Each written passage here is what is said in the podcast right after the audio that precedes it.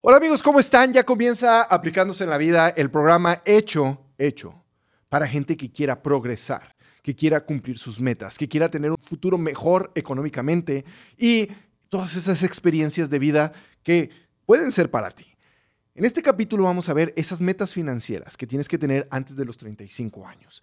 ¿Cómo puedo empezar a ahorrar ya para tener un mejor futuro? Y no me salgas con que es que yo para qué ahorro si ni siquiera sé si voy a vivir tanto tiempo o no. Las estadísticas dicen que sí vas a vivir más de 77 años. Así es que ponte a trabajar para que tu futuro sea el con el que estás soñando y no el que te toca. Ya comienza aplicándose en la vida. Hola amigos, ¿cómo están? Comienza aplicándose en la vida el programa más escuchado. Es más, el único programa. te- Tenemos que hacer una aclaración. En uno de los mensajes nos llegaron, es que esos pinches regios se creen que lo saben todo. Ni somos regios, ni estamos en México. Y yo creo que, ¿sí conoces Monterrey o no? Sí. Sí, conozco, Muy bueno, bonito. sí conoce Monterrey. Yo también conozco Monterrey. Pero uno de los comentarios fue, esos pinches regios creen que lo saben todo y ya están dando consejos. No, estamos en Omaha, Nebraska. ¿Dónde está Omaha, Nebraska? Agarren el mapa de Estados Unidos y pongan su dedo en medio de Estados Unidos. Ahí estamos. Ahí estamos. Y estamos rodeados de elotes. Eso es lo único que hay alrededor, elotes. O sea, Omaha es famoso por, por tres cosas. Tres cosas. Warren Buffett. Warren Buffett, es el número uno, a toda la gente que, que le late la onda del invertir su dinero y es como su guru. Dos, Tom Brady. No, no, no. No, no, Ah, no, no, no, no. no, no es Tom Brady. Yo diciendo Tom Brady. Es el que decía, Omaha, Omaha. Sí, sí, sí es Tom Ah, Brady. es el de Denver. No sé nada de el, el fútbol. Denver. Ahorita lo checamos, bueno, pues ahorita lo checamos. Según yo es Tom, Tom Brady. Bueno, no sé. Luego, número tres, Penny de Big Bang Theory. Era de Nebraska y siempre Ajá. decía que era de Nebraska. Entonces yo creo que ella puso en el mapa Nebraska en México, cuando menos. Eh, ¿sí- sí ¿Te acuerdas de ese show? Sí, pero no recuerdo el nombre del otro. Ah. Ah. Bueno, no, no eran los Pey- no era Peyton Manning ni... ni- ni- Peyton Manning. Sí. No, el hermano de él. El- pues, sí, son los hermanos, son de aquí los dos. No, no son de acá, nada más decían. Decían. Pero según yo, Tom Brady, bueno, a él luego vemos. Yo soy de los vaqueros de Dallas. Este, afortunadamente, mi vuelo de conexión aterrizó en Dallas. Y no sabemos todo. Nada más estamos dando nuestro consejo. Y, y- improvisamos. O sea, esto y- es así. Entonces, bueno, este es el único programa que se produce en Estados Unidos desde Omaha, con un gringo y con un mexicano, que dan sus dos puntos de vista desde, desde la experiencia que tenemos, tanto eh, eh, Jeremy, que vivió en México, como yo, que conozco muy bien Estados Unidos, sobre cómo podemos hacer las cosas mejores. Jeremy, ¿cómo estás? Muy bien, muy bien. Gracias por venir aquí a O- Omaha, nuestra bonita ciudad. Omaha, Omaha. sí, Omaha. Um, ya, a veces gente que tienen esas, ese tipo de acusación de que "Oh, ellos sí se creen, sábelo todo, y bla, bla, bla. No, ¿Sabes qué? Ya, e- es que ellos también so- son los que realmente no absorben información de otra gente muy fácilmente. Algo les va a quedar, algo les va a quedar, siempre les digo. Sí. Oye, este, pero no, mira, cuando te empiezas a ser famoso, cuando empiezas a tener éxito, digo, yo lo he visto Claro. en muchas publicaciones, siempre va a haber alguien que critique, ah, este, eh, eh, ni dijo bien, güey, ni, ni- ni- o sea, lo que sea, va a salir. Y, y fíjate que esto es lo que tiene, por ejemplo, esta es la segunda parte del episodio de metas financieras que tienes que tener antes de los 35 años. Y empezamos hablando de lana y acabamos hablando de sexo. o sea, esa es una realidad, por eso estamos haciendo este segundo capítulo. Todo está, sí, todo se Entonces, intermezcla. eso es lo que sale en este, en este, en este podcast. O sea, no, no hay como un script. Claro que lo tenemos y ahí subí ahí la historia de que estábamos planeando. Y sí planeamos. Y, y luego de que planeamos, este, empezamos a hablar y salen muchísimas cosas, que esto es lo, lo enriquecedor. Entonces, estábamos hablando de metas financieras y, en el capítulo pasado estábamos hablando de la ciencia del sexo. Que, no es un chisme, o sea, ciencia del sexo quiere decir que hicieron cosas que comprobaron lo que estaban hablando sobre el sexo. Y hablaba o contaba cómo habían sacado la foto de una persona que físicamente era muy atractiva y de otra que no era tan atractiva y salieron a preguntarle a la gente quién está más guapo. Y lógicamente contestaron que el que era más atractivo. Pero luego le pusieron ahí dónde trabajaban, su salario, este, la profesión que tenían. Y claro, al guapo le pusieron que era, eh, trabajaba de montacargas en, Home Depot. No tiene nada de malo, pero eso es lo que le pusieron. Y que ganaba, no sé, 70 mil dólares al año. Este, y al otro le pusieron que era doctor, este, especialista, y que ganaba como 300 mil dólares al año. Y salieron a hacer la misma pregunta, ¿quién está más guapo?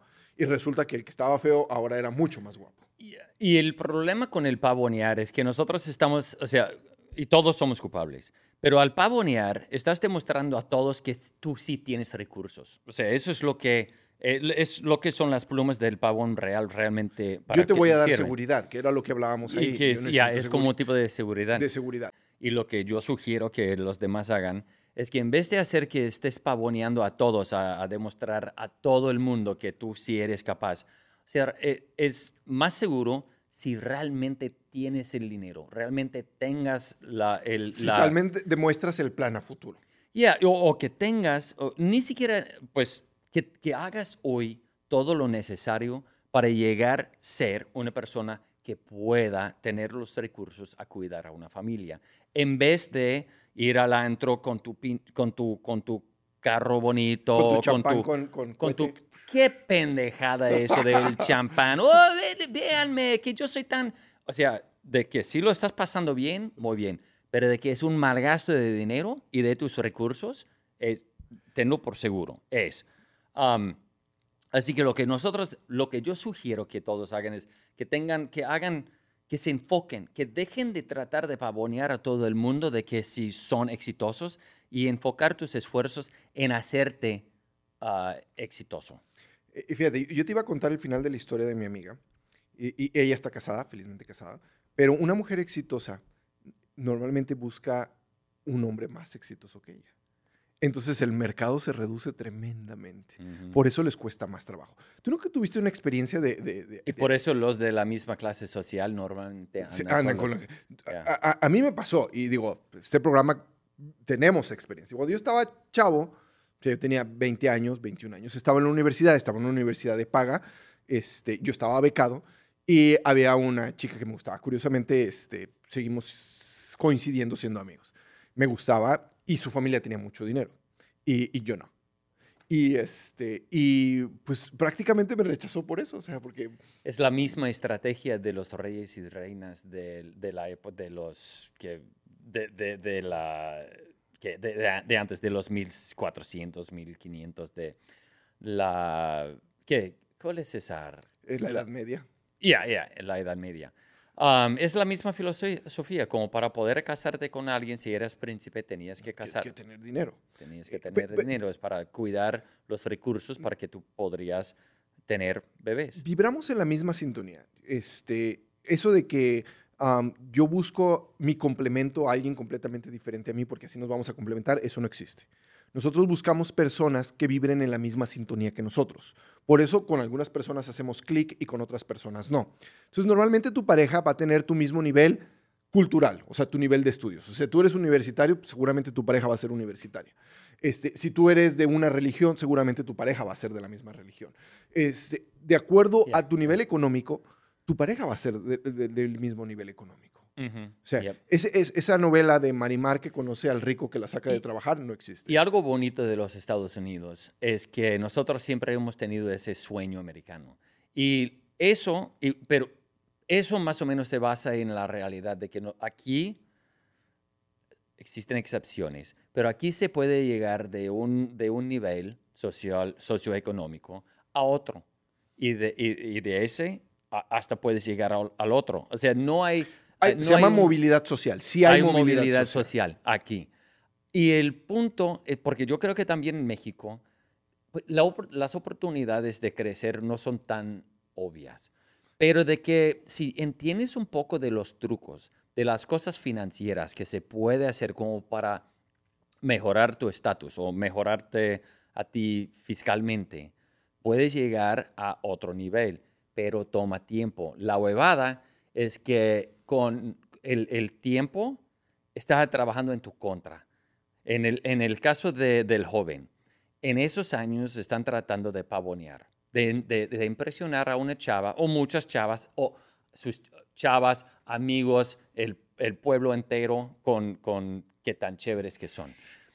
Pero lo que, lo que tienen que hacer es aprovechar de ese tiempo empezando como, empresa, como em, profesional, usar el dinero de, de manera adecuada como para tener, para, para tener una, una fundación ah, fuerte de qué crecer, de de dónde empezar, de, de, De, de dó- dónde lanzar. tener recursos. O sea, recursos, tener que los produz- recursos. recursos que produzcan más recursos. Y eso requiere una disciplina muy fuerte, porque andas arrecho, o como lo digo, caliente, ¿no? O sea, cada quien, o sea, siendo sincero, somos calientes y nosotros siempre, y, y- y tenemos ambición de estar vistos por nuestros amigos de una manera muy, Queremos la inmediatez. y, y, pues a través de la inmediatez, sí, o sea, tenemos que a- a tener esa, como a- hacer que nuestros amigos nos vean de una manera muy importante. Y eso sí, no es que eso es malo, porque es cierto, tenemos que ligar a las, a las chavas ah, y tenemos que tener nuestros amigos, pero hay que regular un poco todo lo que haces a favor de, eh, de, de crear esa fundación fiscal y eso tienes que hacer con disciplina. Y eso es lo que, empezando, como habías dicho en el otro epi- eh, episodio, no muchos lo entienden así. O sea, porque con, como mencionaste, un dólar hoy te- en 30 años debe de valer más o menos 17, 18 dólares. Y eso, o sea, se- cada Si vez tú, que tú estás gastando... si tú invirtieras un dólar ahorita en, en un producto financiero, Yep. en, en 20 años ese dólar se convierte en Es 17. que Eso cuando no- estás comprando tu, tu pastel de bimbo, lo que sea, te está costando un dólar. Te está costando en tu futuro 20 dólares. O sea, que podrías usar. que en- podías usar para tu retiro. O sea, Yeah. que era lo que estábamos hablando. Mira, hay un experimento de, de de- de un ni- de niños donde les dicen, oye, este, te voy a dejar aquí un bombón. Oh, yeah, sí, yeah. Este, si te lo puedes comer a la hora que quieras, pero si no te lo comes, cuando regrese te doy dos. Y, este, y ponen a los niños. Y pues claro, el niño ve el bombón y muchos se lo comen. Y hay niños que sí esperaron ahí pacientemente, volteando para otro lado y que les dieron dos bombones. Eso es exactamente lo mismo. Ujú. O sea, tú puedes tener muchas cosas ahorita en el presente y está bien padre, pero a lo mejor puedes tener el doble si sacrificas un poco el principio por el resultado final. Ujú. O sea, Yeah. y, y- y- y yo sé que como millennial de estar pensando, ¿y quién me hace? O sea, millennial y mexicano. Vamos a ver. ¿Y quién me asegura que voy a vivir tanto tiempo? ¿Y qué tal si me muero? Ok, eso sí es un buen punto porque en, por alguna razón u otra, de hecho hay, sé por qué, pero el, nosotros, especialmente los jóvenes de hoy, piensan que nosotros estamos viviendo en una muy mala época de, la- de nuestra existencia, del ser humano. Y es la mejor. es por mucho la mejor época. O sea, de que si estás pensando vos en que hoy la vida está en mi contra, el mundo está mal, o La crisis, nah. la crisis, no mames. Porque hoy en día, si tú pudieras elegir el, eh, un, un tiempo en donde vivir, serías una idiota irte para atrás, como a los 50. Como muchos aquí piensan que los 50 era la época, la década época. más buena. No, lo, no la era. La violencia, las violaciones, derechos humanos. derechos, hum- derechos humanos. O sea, y, hoy y en aparte día es la. O época. sea, porque alguien que vivió en los 50 eh, venía saliendo de la Segunda Guerra Aparte, Mundial. también, cada métrico es mejor hoy en día. Cada uno. Así que si estás atrapado en, esa, en ese conocimiento del mundo de que todo está mal, enfócate. Ponte a leer algo o, o a entender eso y realmente puedes absorber ese hecho que es un hecho y, a- y- y- y- y usar eso para, para, para, para cambiar tu mentalidad. Porque si para vivir en el futuro, aun si no vivieras hacia el futuro, tus padres o tus, tus hijos o tu, o tu esposa van a tener esa plata ¿Tú cuál crees que haya sido la peor época para vivir? la, de, de cueva. de Cueva. Yo, yo, creo que, yo creo que debe haber sido muy difícil ser europeo y haber nacido en 1910 y haberte muerto en 1960.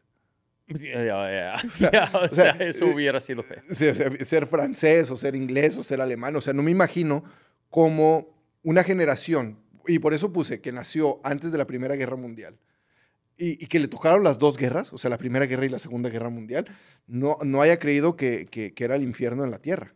O sea, no- o sea yo no, no, no me imagino como, o sea, y por eso a lo mejor mucha gente dice es que la mejor época fueron los 50. Pues claro, si lo comparas con los 40, Ya. sí, claro que Sí. sí. Pues, o sea, Muy es- bonito. está es- era una hiperinflación, de, de- o sea, después De de, la Segunda Guerra 30, Mundial. Era un- un- una alta tasa de drogadicción de todos los que llegaron este, adictos de la Segunda Guerra Mundial, un, montón de traumas O de va- este, Vietnam. de, de todos los que llegaron traumados de la guerra, y aparte este, no había dinero. O sea, entonces, No había dinero. el que hubiera poquito dinero este, hacía que la gente se... Es más, eh, eh, y, y ya con esto empiezo a cerrar. Eh, y- Pero para, para terminar ese punto, lo que hay que hacer es, al enterarse, o sea, entérate de que cómo son las cosas eh, en, en el mundo y puedes descansar bien sabiendo que el mundo sí está bien y está dispuesto a regalarte todo que tú quieras. Y ahora lo que también tienes que hacer como para llegar al próximo nivel socioeconómico es tener una disciplina. Y vamos a hablar de planes y de, de, de- de budget y todo eso, de que sí se puede hace- a- hacer como para mejorar tus circunstancias fiscales. Pero primeramente lo que tenés que, de- tienes que saber es que la vida sí está bien y que tú sí puedes lograr hacer lo que tú quieras con, con una disciplina. metas financieras. Y eso debería ser una materia en la universidad. Y, y te iba a decir, yo voy a cerrar este comentario Hasta en el colegio. a- a- al- sí, en el colegio, por eso. Yeah. Eh, una vez leí un libro sobre la Revolución Rusa. Y entonces hoy sabemos que el comunismo y el socialismo no funcionan. Pero ¿por qué funcionó en ese entonces? En ese entonces, antes de la Revolución Rusa, antes de que llegara el comunismo y el socialismo, había los zares. Este, y la gente era muy pobre. O sea, la mayoría de los rusos vivía en situación de calle. La mayoría de los rusos no tenía que comer. La mayoría de los rusos no tenía techo. La mayoría de los rusos se les morían sus hijos. Cuando llega el comunismo y el socialismo, dicen, pues es que esto es lo mejor que nos ha pasado. ¿Por qué? Pues porque ahora tengo techo. Oye, pero compartes tu casa con tres familias. Sí, pero antes no tenía casa. Este, entonces, es mejor tener un departamento donde una recámara es mía y compartirlo con tres familias a vivir en la calle como vivían la generación anterior. Ahora, oye, este, eh, eh, eh, ti- tienes bien poquita comida. Sí, pero ahora tengo comida. Ya, y en esa entonces, de hecho, ellos no era, ellos no estaban, eh, no tenían conflicto con el capitalismo. Ellos tenían un conflicto con la, la real, los reales, los Eh, ajá, reyes. con, con- con el zarismo. Zarismo es la palabra. ¿Zarismo? Zarismo, sí, con el eran zar. Ya, así que querían sacar, o sea, tenían que sacar esos recursos y desconsolidar la riqueza como para redistribuirlo. redistribuirlo. Y eso sí, de hecho... Y luego, luego ya con Marx y todo eso. Pero en ese entonces, para ellos, el socialismo sí funcionaba, el comunismo sí funcionaba. Ya cuando lo comparan con el lo- lo- lo- eh, cómo estaba avanzando el resto del mundo, entonces cuando ya te quedas atrás. Ajá. Cuando ya dices, ok, sí funcionó, Ya, ya, ya. pero ya no, Ya nos está no, funcionando tanto, no. entonces tenemos que cambiar nuestro sistema. Entonces, eso, eso pasa en, en- en el mundo y, y lo dijo Jeremy perfectamente. La mejor época para vivir es hoy. Hoy. Las mejores oportunidades para vivir es hoy. Hoy no tenemos ni siquiera el riesgo de que te manden a una guerra, no tenemos el riesgo de hiperinflación. Y con esto, ahora sí ya cierro, porque ya había el reloj. En México, en México, voy a hablar de México. Hace 70 años, el mayor problema era la hambruna, la desnutrición y la mortalidad infantil. El día de hoy en México, el principal problema es la obesidad infantil y la diabetes. Entonces, que me dicen, ay, es que eso no es comer. Es que mira, antes no había comida, ni la chatarra ni la buena. El día de hoy sí hay comida. Ya cada quien elige si come la chatarra o come la buena. Pero el problema de la desnutrición en México es de menos del 5%. O sea, del 5%. Y yo sé que van a decir, ay, pero ese 5%, qué, qué egoísta que no ves. Bueno, si es que yo estoy comparándolo, estoy dando solo números. Yo estoy comparándolo con el México de hace 70 años, donde la mayoría sí tenía problemas para comer hoy y no sabía que iba a comer mañana. ¿Tenemos que ayudar a que ese 5% salga de la pobreza? Sí. Pero la mayoría de las personas que nos está viendo ahorita en este programa, nos está escuchando o está viendo los shorts, ya no tienen pretexto para decir, ¿cómo le hago para seguir al siguiente escalón? Y eso es lo que hacemos en este programa. Entonces, Jeremy, ¿algún punto antes de despedirnos? No, no, nada más que... Échenle no, ganas. ya, é- échale ganas y que tengan esa disciplina como para poder avanzarle. Y no enfocarte tanto en el pavonear a toda la gente por todo el mundo porque no, te, no les importas. Ok, ¿quieres una mujer inteligente?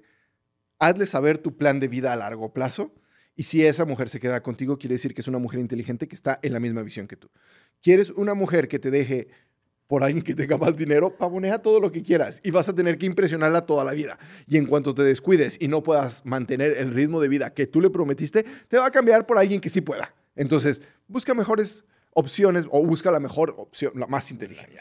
la más inteligente. Esto fue Aplicándose la Vida, el podcast más escuchado de un gringo y un mexicano hecho desde Omaha, Nebraska. Para ti que quieres tener mejores metas en la vida, que quieres tener esa movilidad social que platicó Jeremy en este episodio y que quieres tener mejores oportunidades. Y una de esas oportunidades la puedes tener con Anekim. Anekim es una empresa que contrata personal bilingüe en México para trabajar acá en Estados Unidos con sueldos mejores que los de México. Entonces, aplica para Anekim y ten esas oportunidades que estás esperando y ese crecimiento personal económico que cumpla con todos tus sueños. Y nos vemos en el próximo.